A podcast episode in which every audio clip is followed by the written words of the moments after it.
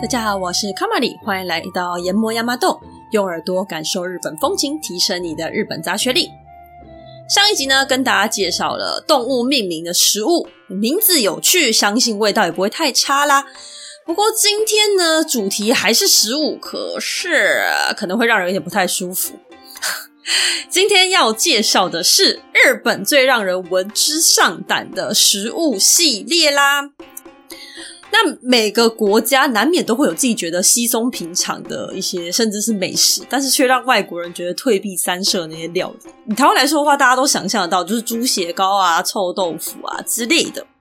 那我在做这一节的时候，简单的归纳了一下，呃，为什么会有这种差异啦？那我自己觉得大致可以分成两个点。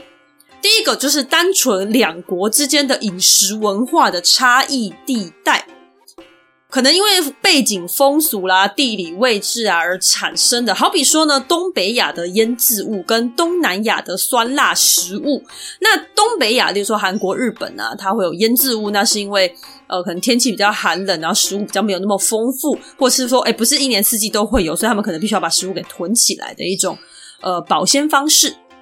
那酸辣食物大家也知道，因为天气热嘛，所以可能酸辣食物比较有可以有开胃的作用，这种感觉。所以那其他的气候区就比较不会有这种食物，例如说东南亚，它就没有把食物保存起来的这种，呃，也不是说需求啦，应该说你就算把它腌制起来，它很快就坏了吧？我自己是这么觉得，因为这可能太热了之类的，所以它可能腌制物就没有那么盛行。那当然说，对于腌制物可能就比较陌生。那或者是呢，动物的生产地，嘿，因为就是，例如说我们会食用的一些动物，可能好比说牛、羊，它可能有些国家它是没有的。那自然而然呢，它到别的国家看到这类料理，它会觉得有点奇怪。这个的话就是背景硬体设备的不足嘛，这个就没有办法。那第二点的话呢，我觉得说好听一点是对于料理的想象力很丰富，然后也胆子很大。好比说，你看中国，首先中国地大物博。它已经横跨很多个纬度跟时区，所以它自然有的东西就比较多。那它又受到许多邻近国家还有境内又有不同的族群的饮食习惯，所以它的范围已经很大很大了。那就好像变成说什么东西都可以入菜看看，花样很多。呃，有些东西像比较内脏类，它也许对于欧美国家来说就会变得难以接受，这样子的感觉。好，那基于刚刚两点哦，首先就是气候位置、文化背景，再来就是对于料理的想象度跟它可以接受度。我觉得日本跟我们的饮食差异比较没有那么大，而且毕竟因为我们的历史上有日本统治过，所以我们有一些饮食习惯是会受到日本影响的。呃，所以我在做这一集之前呢，我觉得可怕的东西可能很少，但是我查了资料之后，我才发现我错了。甚至到后面我还觉得有一点不是很舒服，就是查资料查到我有点反胃，你就知道有多夸张。而且我原本只想做一集，就是下一集开始我已经想到别的主题，我要开始准备。但是我发现这一集我讲不完，可是我其实又不想要歹戏拖棚，所以有一些食物呢比较嗯好，这一集的会比较恶心，下一集的可能会好一点，我就会把它留到下一集。那今天呢，因为篇幅的关系，我就先从里面列了五个我个人觉得比较可怕的来介绍，诶，所以剩下的就我们留到下一集。好啦，废话不多说啦，首先第一个上场的呢，这个就是大家心里有数的啦，只要看到这个主题，所有人心里一定会想起来的那个，没错，就是纳豆。纳豆的日文叫做纳豆。跟中文差不多。那纳豆这个东西呢，就说真的，它就是爱者恒爱，恨者恒恨，一个相当极端的食物。对，我去看了一下资料之后呢，他们就有在写啊，说啊，台湾人超爱日本料理，但是纳豆是所有日本料理中进口台湾卖的最差的东西。不意外啊，它的接受度在国外普遍还是不高。那在日本自己国内又是如何呢？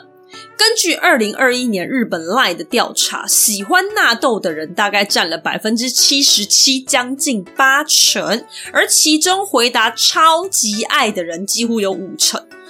那不吃纳豆的只有一成左右。那其中呢，回答痛恨的几乎就是少之又少啦。由此可见，纳豆可以说是日本的国民食物，当之无愧。好，我们现在介绍一下纳豆这个东西吧。大部分人应该都知道，纳豆是很营养的，被称为超级食物。纳豆的原料是黄豆，那因为黄豆本身就已经包含了丰富的蛋白质跟脂类，那脂类指的就是油脂的脂啦。那脂类跟蛋白质都是人体很重要的呃营养素，就对了。那黄豆这个东西呢，它除了本身很营养之外，它在贫瘠的土地中也可以生长，所以呢，算是方当不费力又很方便的植物。那比较可惜的是呢，如果你直接去嗑那个生黄豆的话，它的蛋白质是没有办法被人体吸收的。原因是黄豆里面同时含有皂素等，就是一些会妨碍人体吸收的元素啦。那我们该怎么样把黄豆的营养完整的传到人体内呢？答案就是把它做成纳豆。因为纳豆它是一种发酵食品，等一下会解释它的做法。那发酵的过程中所产生的纳豆菌是可以分解那些妨碍人体吸收营养的元素，甚至呢，它还会产生一些维他命，变成说呢，不仅保留了黄豆原本的营养之外，还增添了另外的不少的好处。好，那我们说一下纳豆制作方式。黄豆呢，就是先拿出来，然后把它洗干净蒸熟。熟了之后呢，用稻杆包起来，消毒浸泡。之后呢，会放在摄氏温度四十度左右的地方，差不多一天的时间。稻杆呢，就会因为高温而产生枯草杆菌，也就是所谓的纳豆菌。纳豆菌发芽，就会让纳豆快速发酵，就会出现那个黏黏一丝一丝的丝状物。那就是那个大家看到就先害怕退三步的那个可怕黏黏的丝，那那个黏丝呢，其实是纳豆美味以及营养的来源。但很特别的是，其实，在其他国家要做发酵食品，一般都是用叶片来包，全世界只有日本会用稻杆。呃，其中一个说法是因为日本入秋之后，大片的叶子都掉光光了，没东西可以用，它就只能用稻米的周边道具。啊，真的是一个农业到极致的国家啊！不过当然啦，现代人不会再用稻杆，太辛苦了。现在大家看到在超市卖的纳豆，或者是你去日本的饭店的话，它那个纳豆都是用保丽龙盒或者是纸盒，一盒一盒这样装嘛。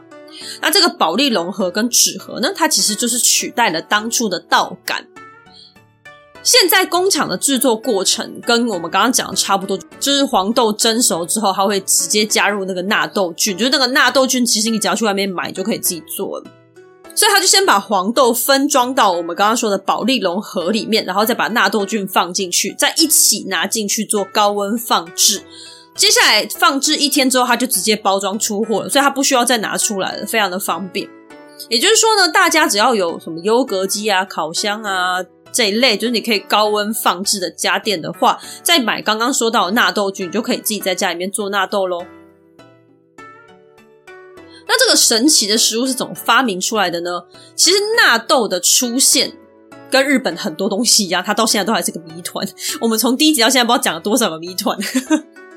那一样，它还是分成两种，就是中国传来的，还有日本自产的两种说法。不过两种呢，都因为时代久远而证据不足。那现在比较有力的说法有这四种，那就分享给大家。第一个一样又是我们的老朋友圣德太子。我其实现在开始怀疑吼，日本文化中只要是那种呃不是什么太坏的东西，就是好东西，但是你又源头不明的时候，他就会直接算到圣德太子头上，唯一正解。那之前在圣德太子的故事中有提过，太子有一匹爱马。他会喂他的马吃煮熟的豆子，但马吃剩了之后，那个豆子他就不会拿去丢掉，因为丢掉有点可惜，所以太子就用稻杆把它包起来挂在树枝下，结果就发酵了。发酵之后呢，吃了之后惊为天人，于是就把纳豆制作方式教给人民，因此而发扬光大。第二种说法是在平安时期，一个叫做八幡太郎的武将，他的另外一个名字叫做源义家。这个武将呢，为了要去平定现在的岩手县一带，于是他就从京都出发往东北方前进。那他在路上意外发现，放在马背上那些煮熟的豆子居然开始康稀了。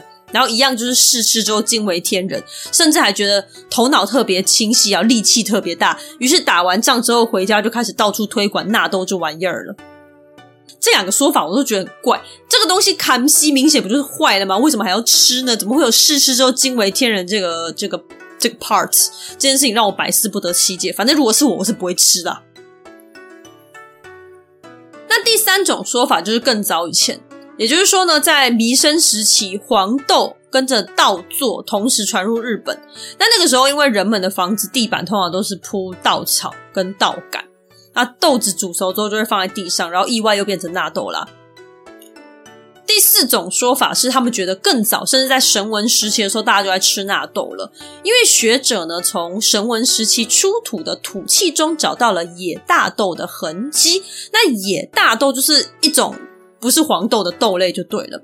所以当时的人应该就已经有吃豆子的习惯。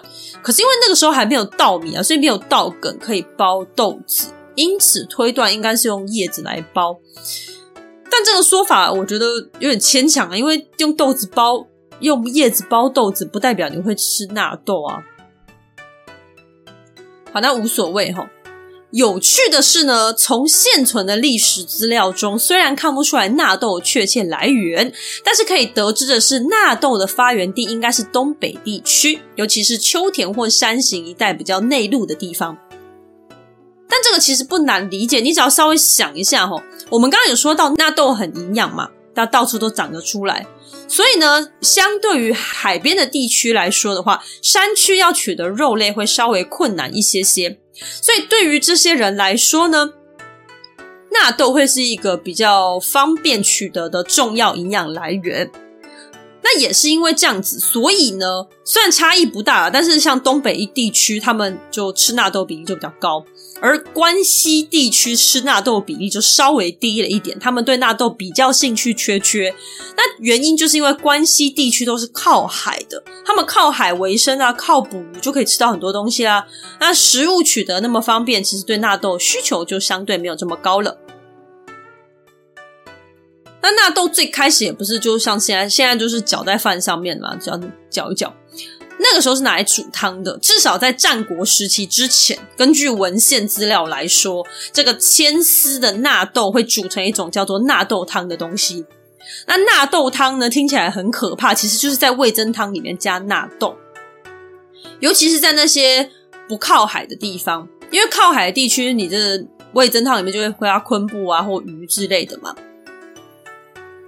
那那种呃，你直接加在饭上面的版本是到江户时期才流行的，因为那个时候开始流行呃，人民自己卖东西嘛，那所以小贩就会开始把纳豆扛在肩上边走边卖，那当然就不可能直接卖汤啊，他就是直接卖那种一整壶的版本，那一整壶就这样卖，啊大家买回家就直接放在饭上面吃，所以就开始变成现在这种放在饭上面直接吃的版本喽。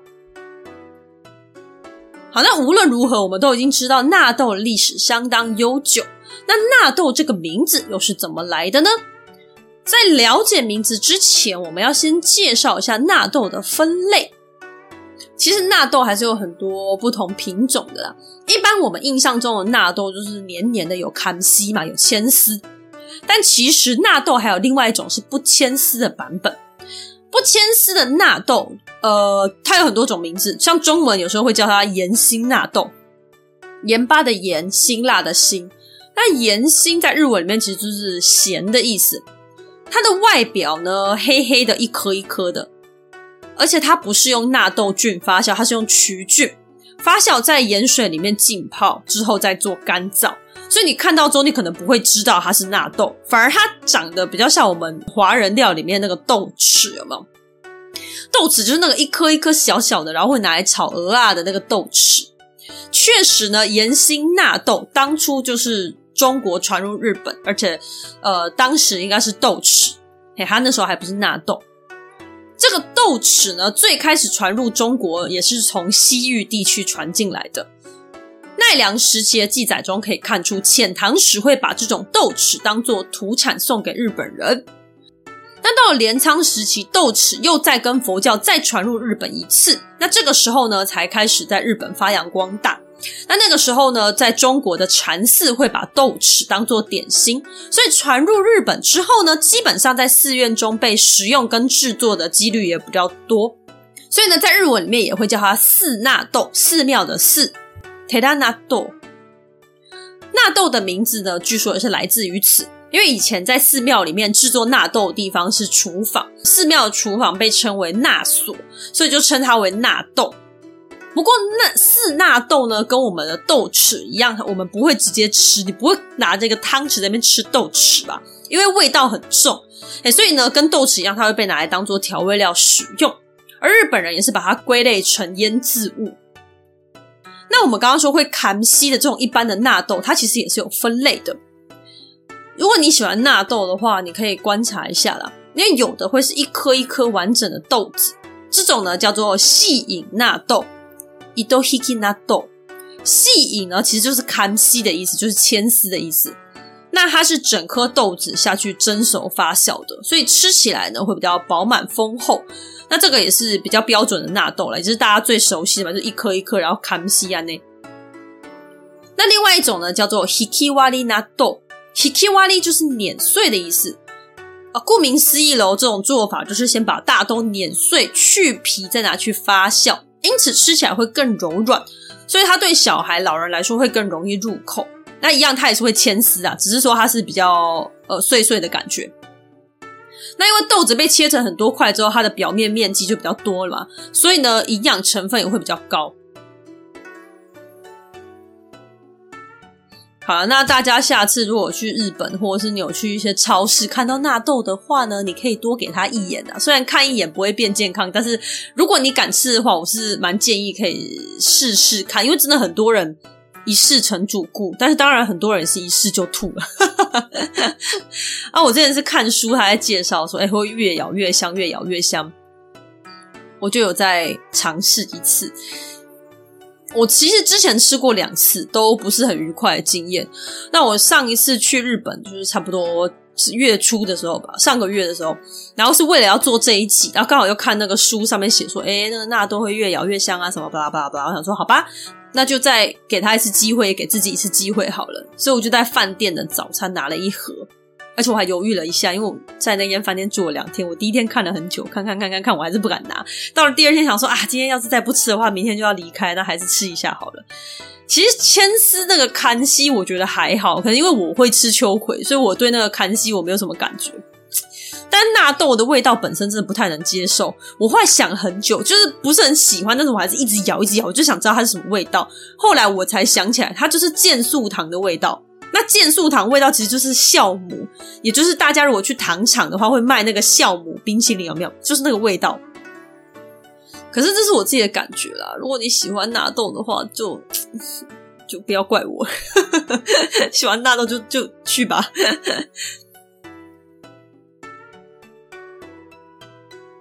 好了，那纳豆花了比较多时间，我们接下来继续往下哈。今天的第二号选手。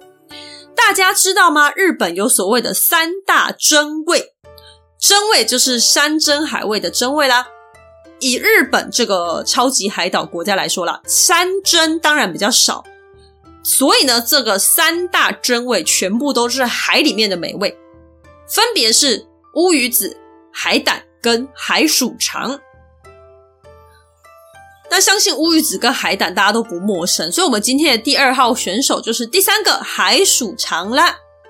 海鼠就是海边的老鼠。什么是海鼠呢？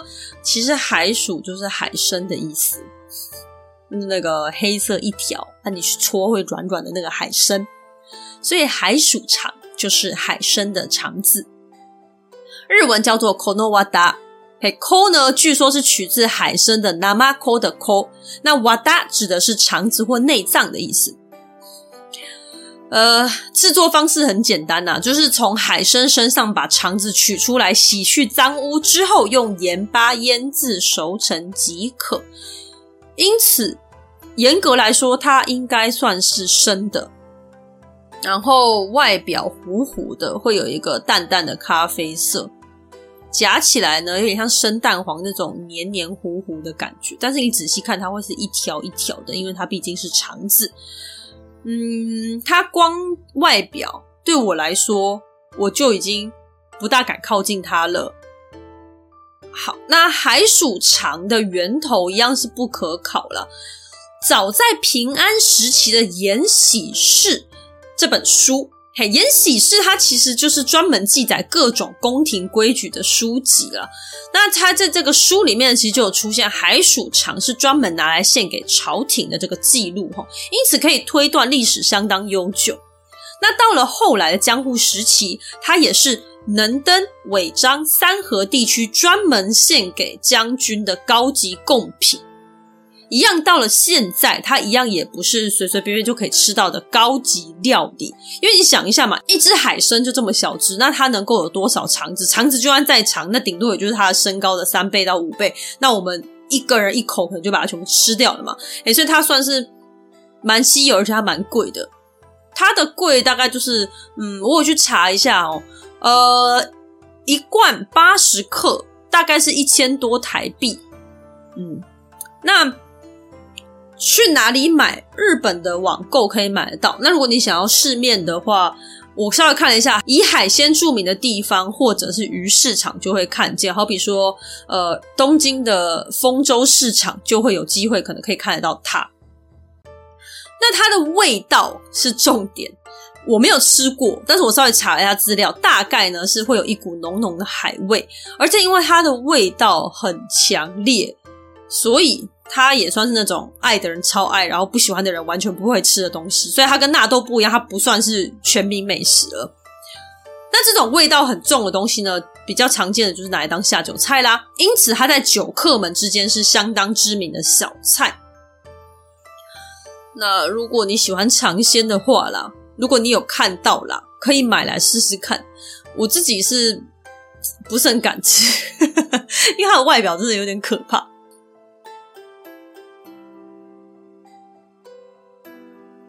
好，那再下一个可怕料理，它的汉字叫做白子，哎，不是那个全身白白的那种动物，不是那个白子。白子呢，它根据地方地区的不同，它会有很多名字，好比说云子啊、云肠啊之类的。那吃法也很多元，像是生鱼片、天妇罗、烧烤、汤火锅都可以。这个白子在日本，算是看见几率不低的食物哦，因为有时候像我上次去日本的时候，我就稍微看了一下，因为在门口的时候会贴一些火锅照片，然后你就会看到一坨白色，很像肠子一样卷成一大坨的东西，就是白子。那我看到的时候觉得蛮可怕的，因为它不像是台湾会看得见的东西，它很像肠子。那可是我们的我们的嗯内脏相关的东西不会一整坨放在那里，我们会把它切碎，没有那么那么一坨明目张胆啊。但它如果是肠子，真的就算了，它不是肠子。所谓的白子，日文叫做シラコ，它是海底动物们的睾丸。没错，就是睾丸，我们的男性人类也有的那个部位。 那睾丸嘛，因为就海底动物一定只有公的才会有这个部位，所以它也是相当稀少珍贵的食材。市面上比较容易看到，例如说你如果在超商、超市买到的话呢，那种白子大部分是来自于鳕鱼，鳕鱼的价格比较便宜，然后也比较没有那么稀少，所以可能一般家庭是买得到的。哦，那附带一提，我们比较常吃的那个所谓的鳕鱼子嘛，就是两片厚厚的红色的那个东西。那个东西是鳕鱼的卵巢，嘿，这是附带一提哦。好，那白子呢？除了来自鳕鱼之外呢，其他会被取材的鱼类还有，例如说安康鱼跟河豚。那大家都知道哦，这两类算是比较高级的鱼类，因此你要到专门的店才可以吃得到他们版本的白子。而除了鱼之外呢，有还有花枝的白子，不过因为花枝的话数量就更稀少了，所以被视为是超级 super 珍贵的食材。另外呢，鸡的版本也有啊，不过鸡版本对我们来说就是所谓的鸡佛嘛。鸡佛呢，在日本的白子市场里面也是属于高单价的白子。白子吃起来是什么味道呢？呃，有吃过鸡佛的人可能就可以理解。像我，因为我没有吃过鸡佛，我上网查了一下，他说最大的卖点是它吃起来很 creamy，呃，所谓的 creamy 就是很像奶油那种口感嘛，绵绵密密的这样子。虽然它是鱼的一部分，但是却没有什么海腥味。但是它可以吃到鱼的香甜，外表看起来虽然是很 Q 弹的，但是意外的入口即化。呃，而且它还有各式各样的料理方式，就像我刚刚讲，它可以做成各式各样的东西，所以它算是一个弹性很大，因此不不少见的食材。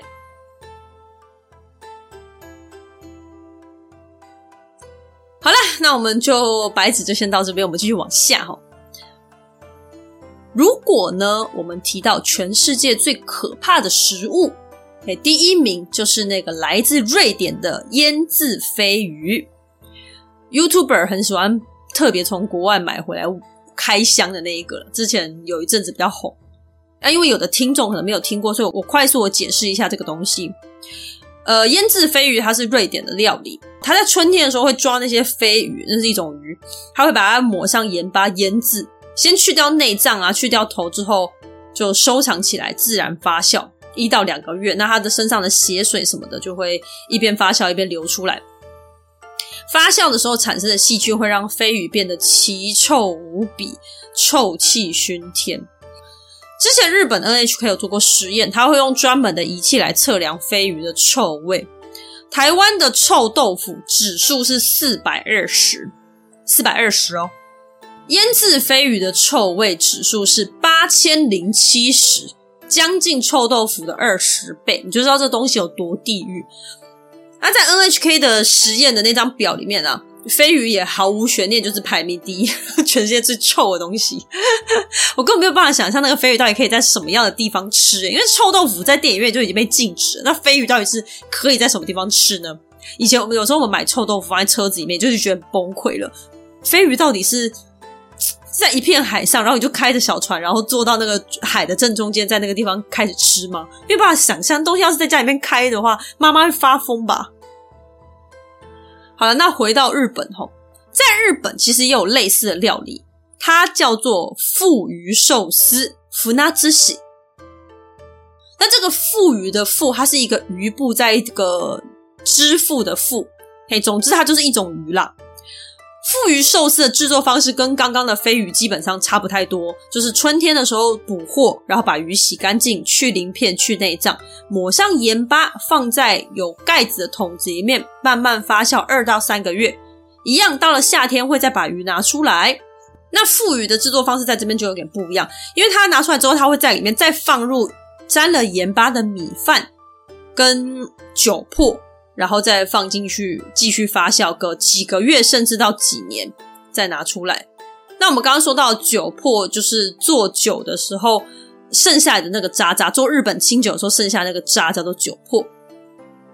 那这个鱼呢，如果它肚子里面是有卵的话，那就更加分。这个卵不会把它去掉，会继续放在里面这样子。那它的臭度呢，没有那么臭，它就没有到飞鱼那么高，大概是四百八十六左右。也是全世界第六臭，日本的第二臭。那日本的第一臭呢？我们会在下一集给大家介绍。呃，附带一提，纳豆就在富鱼的后面，臭度是四百五十二，全部都比台湾的臭豆腐还要高。所以其实日本人没有什么资格嫌弃臭豆腐。好，那我们回来说富鱼寿司哈，为什么富鱼的臭味没有那么高呢？是因为。刚刚我们有提到，它第二次发酵的时候加了一点酒粕。那这个酒粕呢，放下去的时候，它会在二次发酵的时候抑制臭味的生成，就让鱼的臭味停留在一个差不多就好的程度。富鱼寿司的生产地是琵琶湖的附近。琵琶湖呢，是日本最大的湖，它叫做琵琶湖。当地人会用琵琶湖中的富鱼来制作富鱼寿司。啊，琵琶湖它在哪里呢？它在京都隔壁的滋贺县。不过当地居民呢，对于富鱼寿司的态度其实也是一半一半啊，就是爱的人很爱，怕的人也是很怕。那如果外来人，就是外地人要来吃的话，他们可能会有一点，到底要不要推荐你呢的那种感觉。那这个富鱼寿司有多可怕呢？这边就有一个小故事啊。相传战国时期，战国三杰里面的织田信长有一次要举办宴会招待德川家康。那个时候呢，是由织田信长的左右手明智光秀来负责准备宴会。熟悉战国时代的人都很熟这些人呢、宴会料理其中一道就是这个腹鱼寿司啊，就是光秀就准备这个腹鱼寿司。那信长一看到就非常生气，因为他以为明智光秀拿了不新鲜的鱼来招待别人，他非常的愤怒，而且还骂他。后来呢，明智光秀背叛织田信长，也就是历史上很有名的本能寺之变。那不知道的人，我就稍微讲解一下，因为织田信长其实在战国时期，他真的差一点，他就要一统天下了。到时候日本的呃，就是他接下来这个时代就是织田信长时代，就没有德川家康的份了。那不过就是因为这场本能寺之变，明智光秀在这个本能寺之变把织田信长给杀了，哎，所以接下来才又出现了后后面的一段故事，然后最后呢是德川家康等到。最后来统一天下，所以本能寺之变很重要。那所以明智光秀也很重要。他为什么要背叛织田信长？至今其实依然还是一个谜。不过呢，有人认为呢，这个富鱼寿司就是明智光秀背叛织田信长的其中一个原因，因为他被骂了。所以大家如果要买这个鱼来送人的话，最好还是三思吧。那富鱼寿司的历史呢，就很确定，它其实不是日本起家的。据说它的祖先呢是泰国北部到中国云南省一带，这一带呢有一种东西叫做熟寿司。这个熟寿司一样也是在鱼上面放盐巴跟淀粉去发酵。那至于说日本现在的寿司使用的醋饭，据说也是从熟寿司的 idea 来的。熟寿司一样跟着稻作传入日本之后，从平安时期的延禧式开始，里面就有腹鱼寿司相关的记录，因此它也是历史相当悠久的一道料理。那现在它也是一种高级料理，所以不是随随便便就吃得到的。如果有去琵琶湖观光的话，不妨找来吃吃看吧。好，那最后想跟大家介绍的这个，严格来说，它不算是日本料理，应该说它是最近很红的一道菜吧。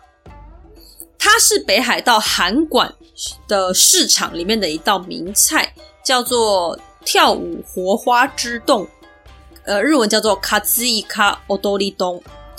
跳舞活花之洞饭，光听名字就让人毛骨悚然了，对吧？呃，它是它是长这样子哦。上菜的时候跟一般的冻饭差不多，就是饭上面会有鱼卵啊、生鱼片啊之类的。不过呢，它比较不一样是，它在中间会摆一个站着的花枝，而且那个花枝是生的，没有煮过的。但是它头上花枝头上不是会有一个三角形嘛？那边是切掉，所以那个花枝大概只有一半左右。那如果你用旁边他付给你的酱油淋下去的话呢，那个花枝的脚跟身体就会开始抽动什么的，很像在反抗一样。那当初这个料理的影片呢，被放上网络就爆红了，在欧美引起了相当大的反弹声浪，因为很多人觉得很残忍。那他们会以为啦，它就跟韩国的生吃章鱼一样，可是其实不一样，因为韩国那个章鱼是活的。但这个虽然料理叫做活花枝，但其实这个花枝是真的已经挂了。只是呢，因为酱油中的盐分会让它的身体产生一些化学反应，就会有一些抽动。但是它已经没有灵魂了。你这样解释应该可以理解。那除了欧美人士对于生食可能接受度没有那么大之外呢，另外一个崩溃的原因就是。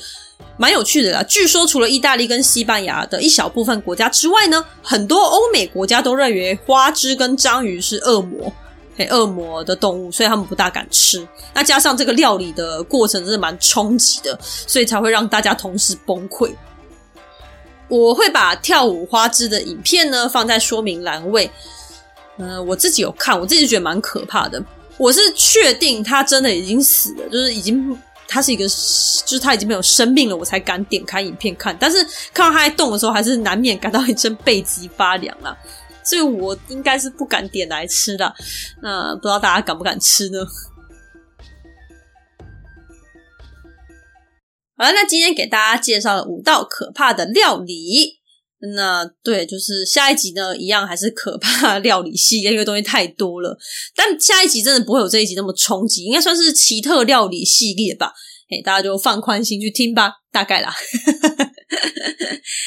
如果想要大胆尝试新事物的话呢，一样还是不要错过下一集喽。如果你喜欢本节目的话，欢迎在 Apple Podcast 点击五星好评，或者到节目下方点选抖内连接，给卡玛里一些支持与鼓励吧。今天谢谢你的收听，我们下集再见，拜拜。